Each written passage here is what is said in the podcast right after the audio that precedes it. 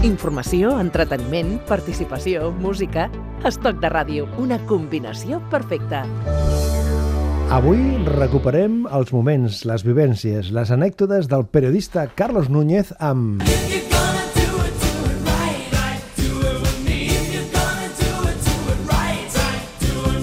Sí, sí, sí. Avui una miqueta de guam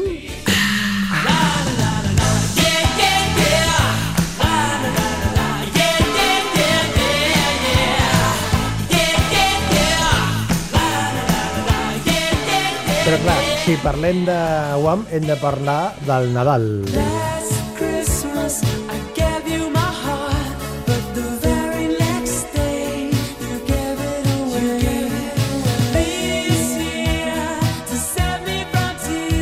Avui, amb el Carlos Núñez, parlem de George Michael.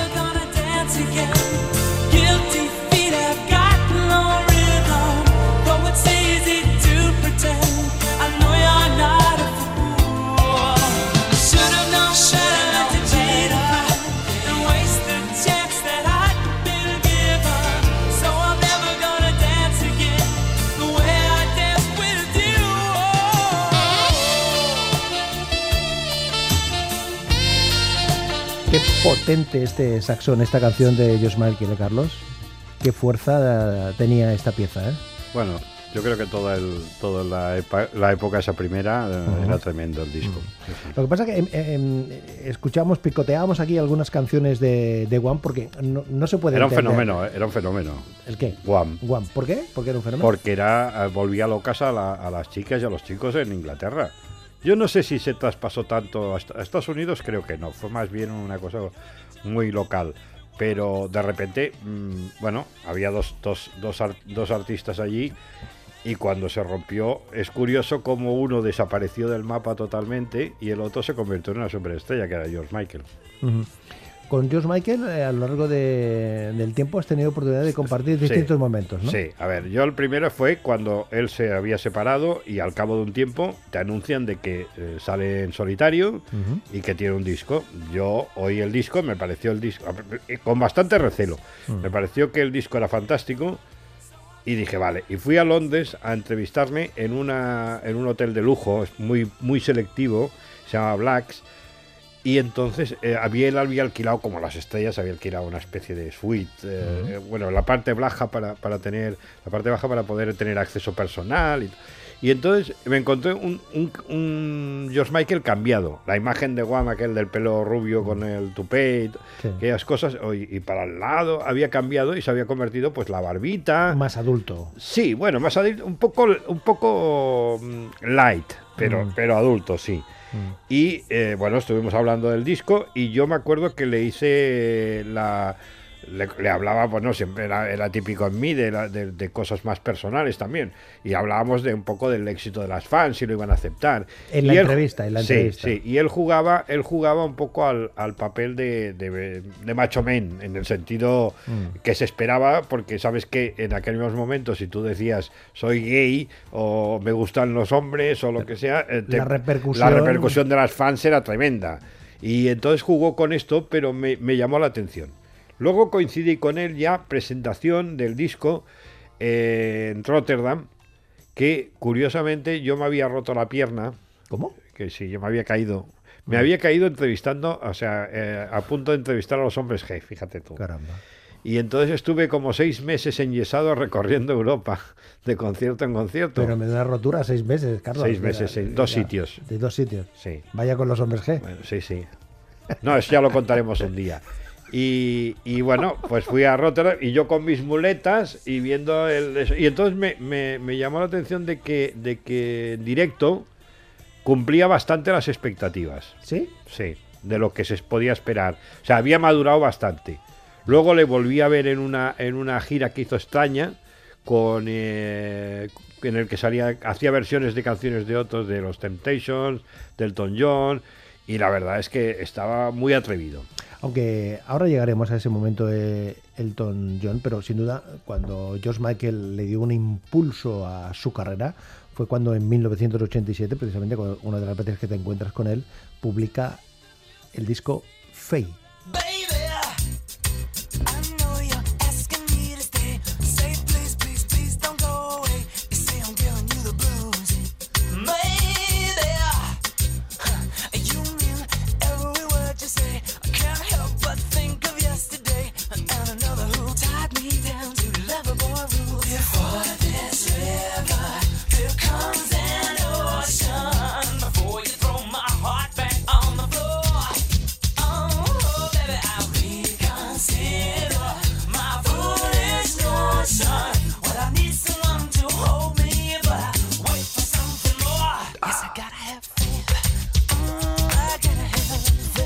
Con este aire negroide que le dio a este sí, los arreglos, o sea, eh, cambiaba, cambiaba lo que era. Yo creo que fue una sorpresa para muchísima gente. ¿A ti te sorprendió, Carlos? Mucho. Yo no me lo hubiera esperado, ¿eh? O sea, sinceramente, yo lo de Wham había oído, pero no era. No me interesaba y él tampoco me acababa de, de hacer el peso. Pero en este disco, a partir de este disco, yo creo que me sorprendió. Y cuesta, ¿eh? Que a veces me sorprenda. Y luego dices que hay un momento en el que él hace una Sí, gira es que, singular. eh, a ¿no? ver, es que él, él- él raro era. Yo lo recuerdo muy, como muy tímido, muy, muy retraído, muy mm, que no sabía muy bien exactamente lo que, lo que él quería expresar. Y entonces luego tuvo los problemas aquellos con la, con, con- bueno, sabes que tuvo problemas con la compañía de compañía. Eh, Que no se podía cambiar porque se tenía un contrato sí, blindado bueno, unas y- cosas y estuvo un tiempo sin grabar. Sí, y además le habían dicho, o sea, en realidad dices, bueno, pero ¿qué problema tienes si te dejan grabar lo que te dé la gana, ¿no? O sea, era un poco raro. Esa historia era muy rara. Pero eh, bueno, él hacía sus cosas. Vino una vez a Barcelona, que estuvo también en el, en el campo del antiguo campo de español de Sarriá. ¿En Sarriá estuvo eh, Sí, actuando? sí, sí, lo trajo Pino en una especie de paquete raro que montó porque no, él no, George Michael no Pino actuaba. Saglioleo, que era Pino de- sí. de- de los, eh, Sí, Pino- promotores más sí. importantes. Sí, pues eh, él, él no hacía, no estaba haciendo giras, creo que lo contrató para una historia que montó en, en, en Galicia, que les cobró una fortuna por ir George Michael y entonces vino el paquete y George Michael le pusieron el dinero en la mesa y dijo, vale, pues voy. Pero, pero no fue de eso. Y luego la, la que te digo de Londres, que fue tremenda. Un Sí, espectáculo. un en Londres. espectáculo en el, que, en el que me sorprendió lo que se atreviera alguien a hacer un espectáculo de versiones.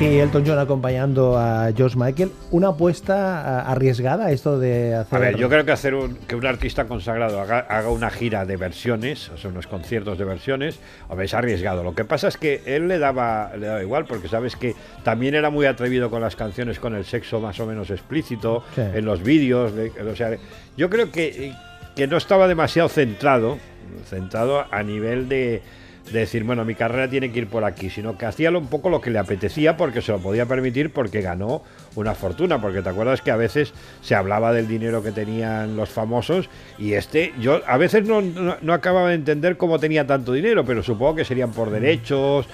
mm, Y la verdad es que, eh, bueno, era muy atrevido. Claro, es que hizo cosas con Queen y con Aretha Franklin, por ejemplo, con la mismísima Austro Gilberto.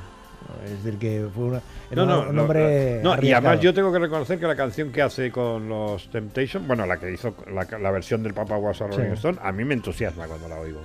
Elton John, George Michael, hoy protagonista en este caso, en este recorrido de vivencias de Carlos Núñez. Nos vamos con la voz, a escuchar la voz de Seid Adu. Este fue el primer gran éxito que tuvo de un álbum que se llama Diamond Life, que lo tenemos aquí encima de la mesa precisamente, Carlos. Precioso. Ahora nos tienes que contar la anécdota del álbum. El amor es el rey. Your love is king.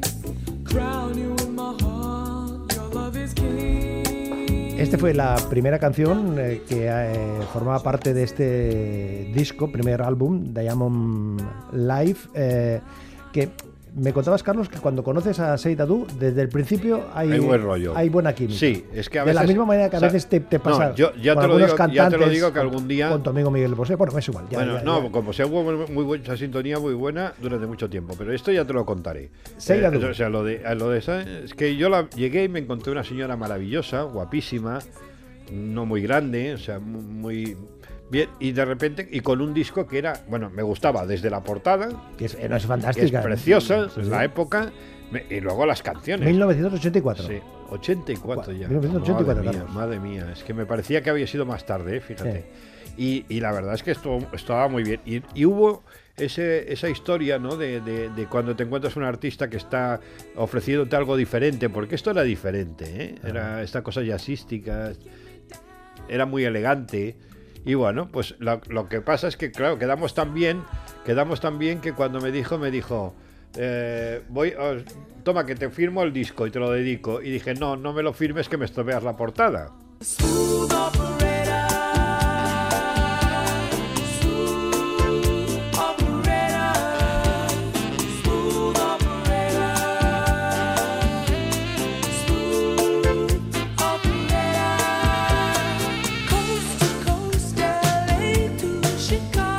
Sea, que la mujer con su mejor voluntad te quiere... No, no, elegante y además. eh, Eh. Pero sabes que yo no pedía, no pedía Pero autógrafos. Carlos, lo que valdría ahora tener este... ese, ese No, si lo tengo. Este, pero, ¿firmado? Sí, porque yo le dije, Ah, no, porque bueno. como le dije esto, me dijo, no te preocupes que te doy otro. Ah, o sea que tienes dos. Dos, el firmado y el no firmado. Este como el que tengo yo. Y otro sin firma, firma y otro dedicado, sí. dedicado. Pero Pero vaya respuesta la tuya un poco impertinente, Carlos Núñez. me salió así. Hombre, sí. Me salió, no, Ya, no. Con, su, con su mejor voluntad te dice, oye, No, pues no, no, me- no, no me lo ah, pero no se perdió el buen, no se perdió el buen rollo. Yo que creo se que el disco. no, no, no se perdió, no se perdió el buen rollo porque creo que, que lo apreció esto, ¿eh? ¿Sí? Oye, eh, esta mujer que tiene una, una, una relación con España bastante Sí. intensa, se llegó a casar con Se un- llegó a casar con un cineasta Carlos eh, Escola sí, Pliego en, el, en 1989. Sí.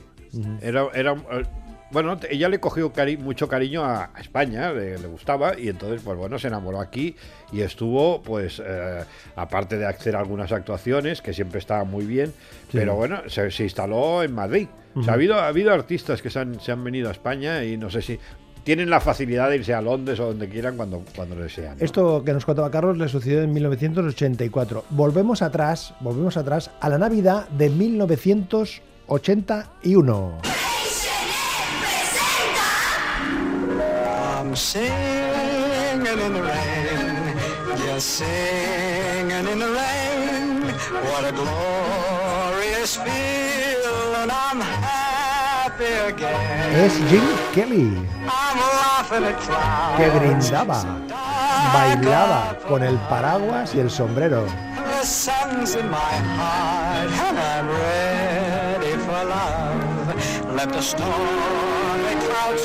Jim Kelly, que tuviste la oportunidad de coincidir con él, en este Hizo. caso en San Francisco. Sí. ¿Eh? Hicieron, bueno, él había estado, él había estado con el anuncio, ¿te acuerdas? De, En este de caso, en Freixenet, 1981, Pero sí. luego, al cabo de los años, eh, los de hicieron una especie de, de- de aniversario de estos que hacen de los personajes que habían participado y montaron una gran fiesta eh, en San Francisco. Y nos llevaron a una serie de periodistas. Y bueno, estaba eh, Jim Kelly. Yo la verdad es que tenía fascinación por Jim Kelly de siempre. Me encantaba cuando bailaba, me parecía que su forma de bailar era como muy atlética y me gustaba mucho. Y entonces, pues bueno, me encontré, mm, claro, habían pasado los años y me encontré un señor mayor, muy elegante, pero mm, casi lo llevaban, no te digo en silla de ruedas, pero por el estilo. Ahora, montaron una fiesta, siempre, siempre elegían bastante bien los personajes y montaban bastante bien las fiestas, ¿eh? porque esta fue en un sitio de, de San Francisco, un, un- un edificio público de- municipal, o- y entonces el problema era que cuando, cuando empezaban a, era cuando se empezaba a, dejar, a impedir fumar. Sí. Y entonces, claro, los que casi todos fumábamos, teníamos que hacer un recorrido, pasaría a hacer un, un- bueno, como si estuvieras en el Palau de la Generalitat y tuvieras que ir a la calle, pues, pues era un complicadísimo. Pero fue una gran fiesta y, y grandes personajes. De Jim Kelly a. ¡Hombre! ¡Los Duran Duran! ¡No! ¡No! ¡Au! Notorious.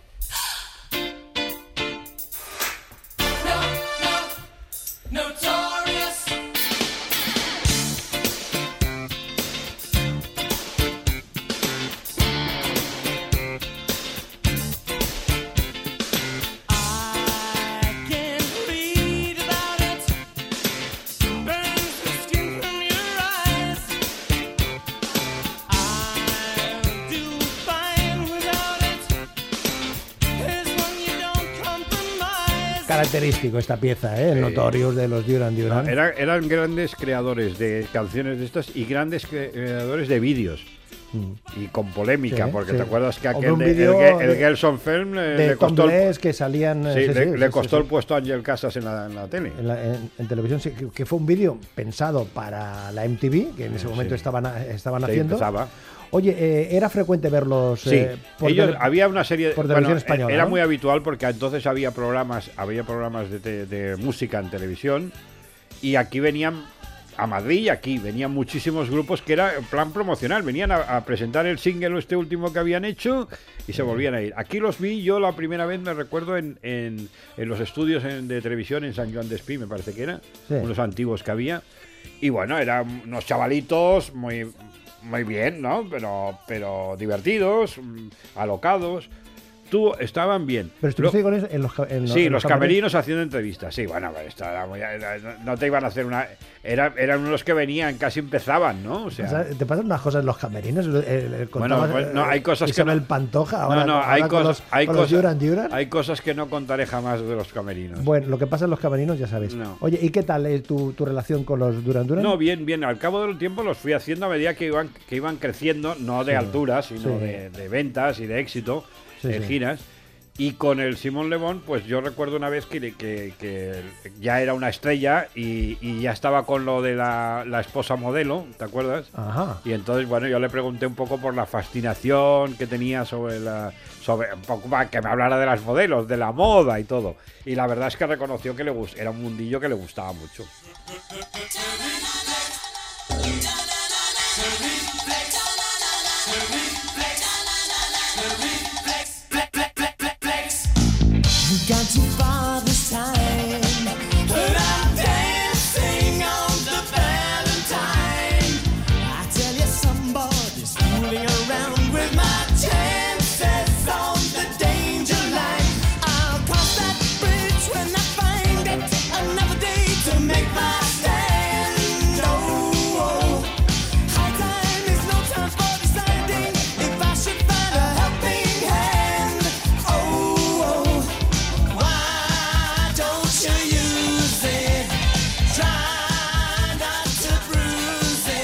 Oye, nos tienes que contar, Carlos, eh, estuviste en una fiesta en el Reino Unido, en una mansión con los Duran Duran. Sí, hicieron una. Bueno, ya cuando ya habían más nivel, Sí. hicieron una, una gran fiesta con entrevistas y todo en, en una de esas casas, mansiones, de esas que ves en las películas.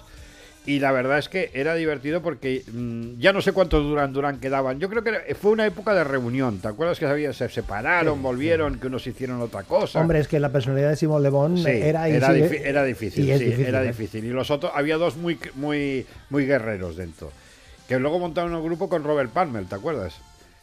Y eh, bueno, esta, la gracia era pues que los tenías allá, ibas entrevistando de uno en otro y cada uno tenía su opinión, pero mm, hombre, ya ves el nivel, ¿no? Eso se nota mucho de, de cuando van pasando los artistas de que, van vendiendo, Como ¿no? van evolucionando. No, y vendiendo. Mm. Ahora nos tienes que contar lo que sucedió en una en una entrevista express con los Duran Duran.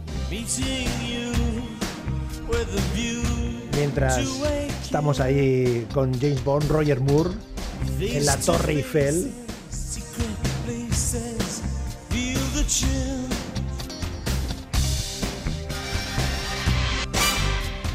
Esto también fue para ellos un, un- un- un bombazo tremendo, ¿eh? Eso eh, vendí- hacía vender mucho y daba una, una popularidad enorme. Esa entrevista express que hiciste... sí, era- a ver, no tenía que ser express. Era, bueno, el grupo era una figura, entonces de repente ya estamos hablando de otra etapa, ya, ya, ya reconocida. Y eh, bueno, se suponía que íbamos a, a Londres a entrevistarnos. Y era, teníamos cada periodista, pues, como su media hora, bueno, esas cosas, ¿no? Entonces, de repente, se, se lió todo tanto de, de- de tiempos y todo, que de repente entraba, de entrar uno y media hora, de repente eran dos media hora, luego, luego ya dos cuarto, un cuarto de hora, y ya en los últimos, los últimos que quedábamos era, era Pep Blay de la Bui y yo, y tuvimos un cuarto de hora para hacerlo, pero lo que pasa es que hicimos trampa, que era el resistirnos a irnos, ¿no? Porque si no con 15 minutos, pero y desplazarte allá para que un artista te diga, no, es que me tengo que marchar, tenéis un cuarto de hora, difícil, ¿eh? Y de los Duran Duran, al ballet de Spandau.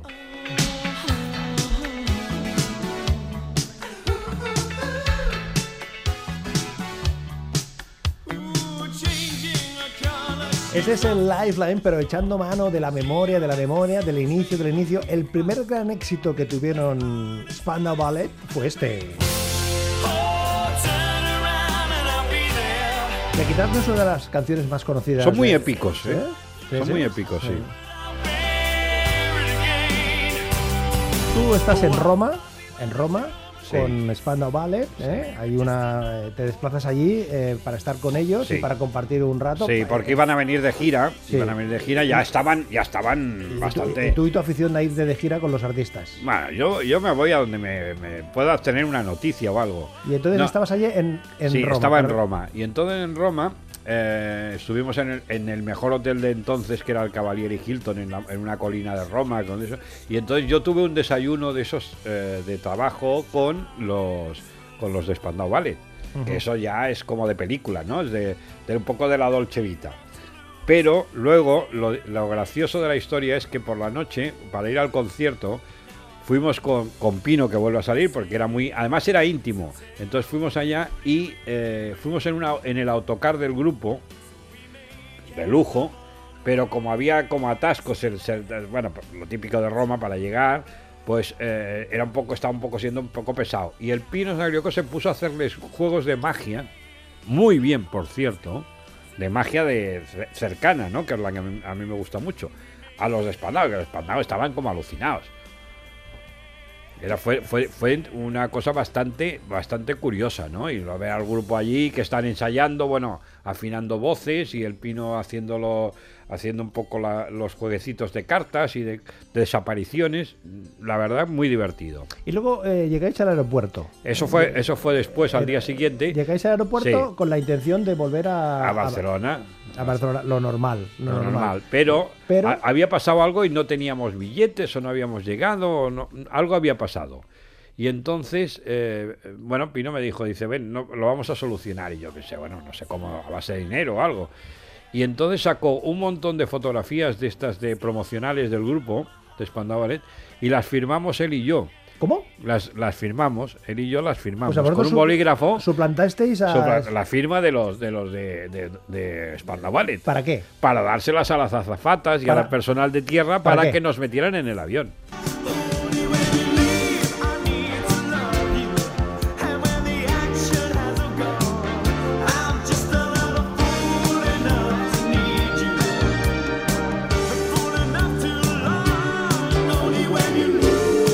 Sea que... eh, a ver cómo decirlo, cómo decirlo Que falseamos un documento oficial. Estuvi- exactamente, estuviese eh, un poco eh, sobornasteis con... No, no, sobornamos. Pero claro, pero hacerse pasar por un artista, eso está muy feo, Carlos.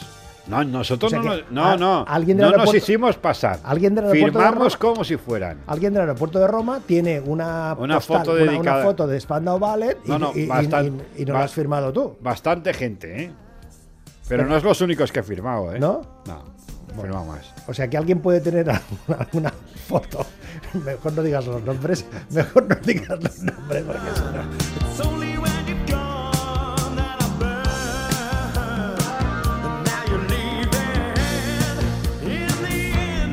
Bueno, eh, otro día me tienes que contar, eh, bueno, muchas cosas. Eh, Ahora, ahora te digo. Yo te- me te- dices lo que quieras.